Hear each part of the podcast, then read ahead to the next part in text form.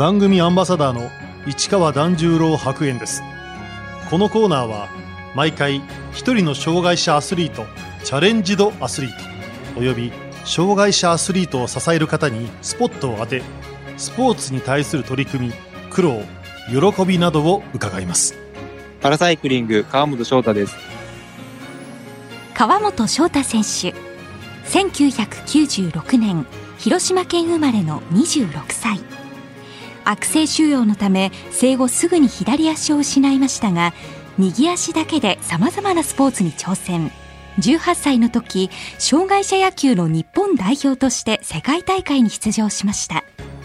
19歳で自転車競技パラサイクリングを始め右足1本だけで力強く踏み込む走りを武器に競技歴半年ほどで日本代表入り。2016年リオパラリンピックに出場しトラック種目で8位に入賞しました。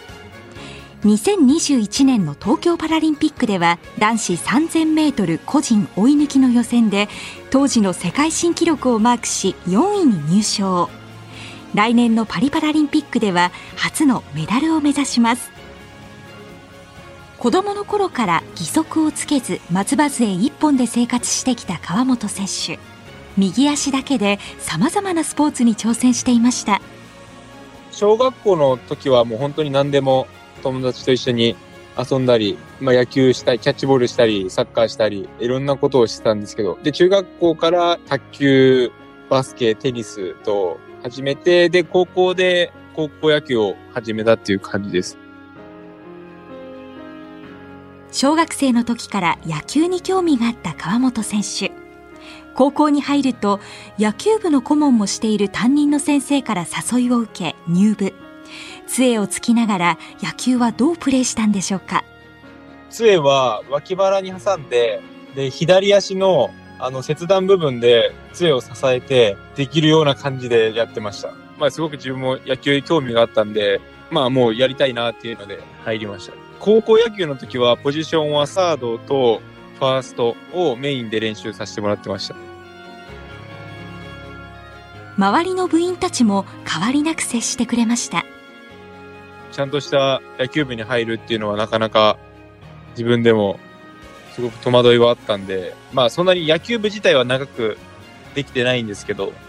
まあすごく楽しかったですし、やっぱりそういうので仲間も増えたので、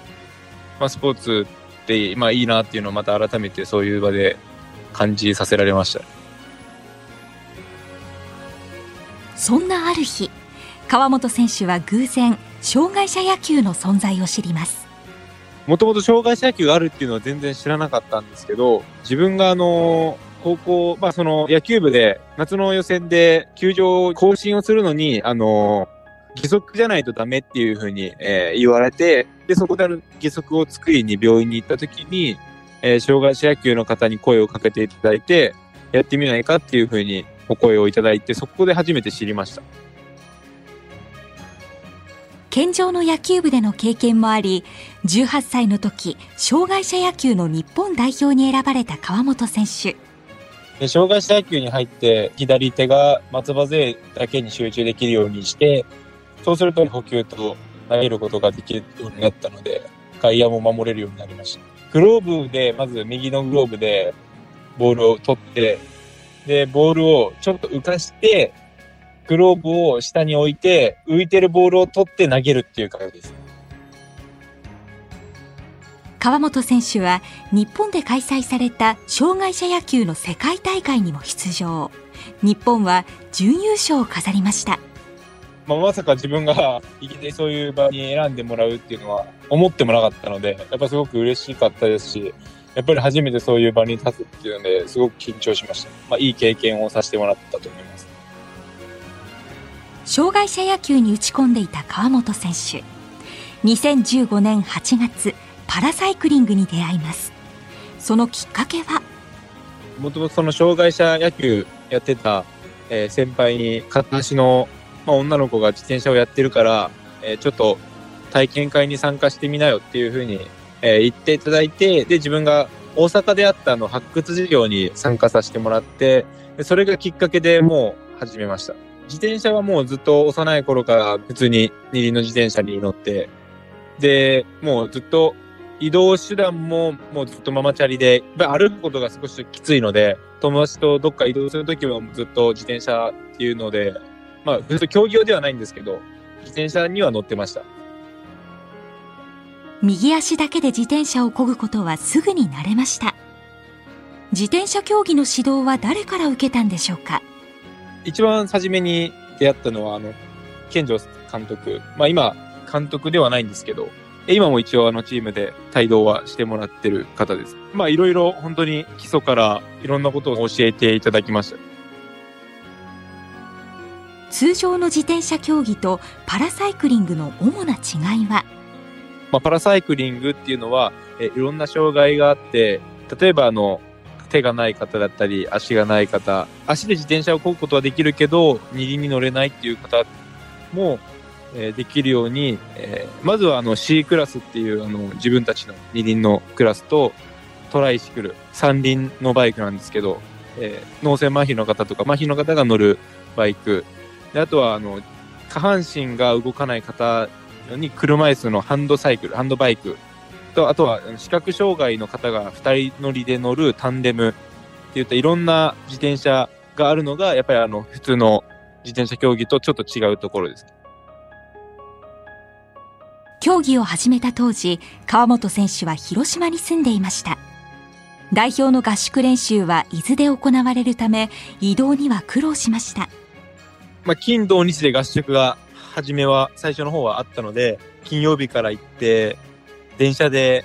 広島から通ってましたね。まずあの、広島に出るのに自分が住んでたとこから1時間半ぐらいかかる車で早くてもかかったので、まあ、伊豆になるとまたすごくあの時間はかかりました。まあ、きついのはきつかったんですけど、やっぱり乗りたいので行くっていうような感覚で行ってました。その後、名古屋の企業とアスリート契約を結び、伊豆に移り住んだ川本選手。競技を始めて半年余りで日本代表に選ばれました。まずは、あの、もう伊豆にずっとトレーニングするために、えー、来ないかっていうふうに、あの、当時の健城監督に、え、お話をいただいて、で、自分もあの、まあ、広島の仕事を辞めて、当初は仕事をせずにトレーニングだけ最初してました。で、その中で、あの、アスリートを探してる会社があるっていうふうに、健常さんに話をいただいて、会社の方に、えー、挨拶に行って、で、すぐもう入れてもらったっていう感じです。パラサイクリングを始めてすぐに頭角を現した川本選手。2016年、1年ほどでリオパラリンピック出場を果たします。そこまであの、早くはなかったんですけども、地道にタイムも上がっていって、やっぱりあの、日本の中で選抜というか、レースをした中で選んでいただいたっていう形です。まさか自分が、まあ、選んでもらえると思ってなかったので、その当時あの、やっぱりメダルっていうのはすごく自分の中で難しいっていう気持ちはあったので、まあ自分ができる精一杯のことをやろうと思って、リオには行きました。リオでは障害が2番目に重い C2 クラスの選手として計5種目に出場しました。目標は順位っていうよりかはあの自分の自己ベストを更新するっていうのが目標で走りました。川本選手は出場5種目のうちトラック競技の3キロ個人追い抜きとチームスプリントで8位に入賞しましたが嬉しさはなかったといいますめちゃめちゃ悔しかったですし、初めてこうタイムがちょっと止まったので、やっぱりこう大会、大きな大会になると緊張もしますし、こううまく、すべてがうまくいくわけじゃないんだなっていうのを痛感させられました。まずはリオに行くまでは、まあ、自分があまり走るのが好きじゃなかったので、練習もあまりこうロードに行くっていうことが、えー、少なかったんですけど、えー、その後はちょっとロードの方も練習を入れてって、長い距離走れるように、まずはなるというような練習も少し入れていきました。リオで見えた課題は？まあ、課題としてはやっぱりそのメンタルの部分も課題でありましたし、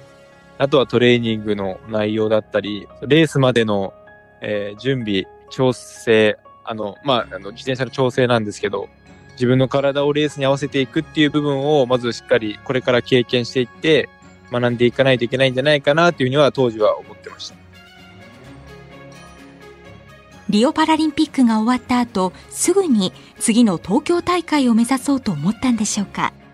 一旦リオで、まあすごく悔しい思いをして、ちょっと考えた時期はありました。まあ、辞めるって考えた時に、本当に、まあなかなか辞めるっていうのは自分からも出なくて、まあ当時の健城監督の後押しもあって、あの、そのまま東京を目指そうっていうような気持ちになりました。東京パラリンピックが1年延期になり、練習もままならない状況だった川本選手。どう乗り越えたんでしょうか？当時、えー、まあ、延期決まる少し前に自分膝をちょっと痛めてて、なかなか自転車に追い込む練習ができなかったっていうのがあって、まあ、コンディション的にはすごく落としてた時期があったんですけど、それがちょうどあの、延期の時期で、まあ、延期が確定してから、またトレーニングが開始できるようになって、で、少しあの、今までと違ったトレーニングをやっていこうっていうような話になって、えー、まあ自分も当時のあの教えていただいてた方とかにいろんなメニューを、まあ、自分と、まあ、相談させてもらって変えた結果、まあ、すごくこういい形で、まあ、東京に向けていけたんじゃないかなと思います。パラリンピック連続出場を決めた川本選手は男子3000メートル個人追い抜きの予選で世界新記録をマーク。ただ、その後の選手たちも次々と記録を塗り替え、結果は5位でした。まあ、世界記録をまさか自分が出すっていうのがまず思ってなかったんですけど、世界記録を出したんですけど、順位は当時5位だったんですよ。5位だったので、あの、3位決定戦にも走ることができないっていうまま、自分は、あの、服を着替えて、会場を後にしようとした時に、実況をしてくれてた方から電話がかかって、予選1位の選手が失格になって1つ繰り上がったので3位決定戦に走ることになったよっていうような連絡をいただいて、もう急いでまた服に着替えてケアに入りました。1時間、2時間ぐらいはあったのかなと思います。もうとにかく相手に勝つっていうのもそうなんですけど、まず自分のまたさらにこの出したえー、自分の自己ベストを更新しようというような走りで走りました。注目の3位決定戦。序盤は川本選手が1.9秒ほどリードしていましたが相手の中国の選手の追い上げで逆転。川本選手は4位に終わりました。全然勝てるとは思ってなくて自分はもともとスタートが、まあ、得意な方ではあるのでスタートでまあ差はついてたんですけど、やっぱりあの相手は一つ上なので、まあ自分の走りを見ながら合わせられたレースになりましたね。メダルがかかったレースにまさか自分も出る、まあ出ようとはすごく思ってて、えー、まあ当時世界記録も出したんですけど、5位になったの時にすごくあの悔しい気持ちになって、よりあの次のレースは勝ちたいなというような気持ちが湧きました。男子1000メートルタイムトライアルではパラリンピック新記録のタイムをマークしましたがこれも次々と更新され6位入賞となりました。自分はあのちょっと1000メートルに関しては、まあ、片足で同じクラスに両足の選手もいるんですけど係数かけてやるので、まあ、メダルっていうのは厳しいとは思ってたんですけど、まあ、できるだけ、まあ、ベストも狙ってはいました。想像していたよりは、まあ、いい順位で自分も、まあ、すごく良かったなというような気持ちになりました。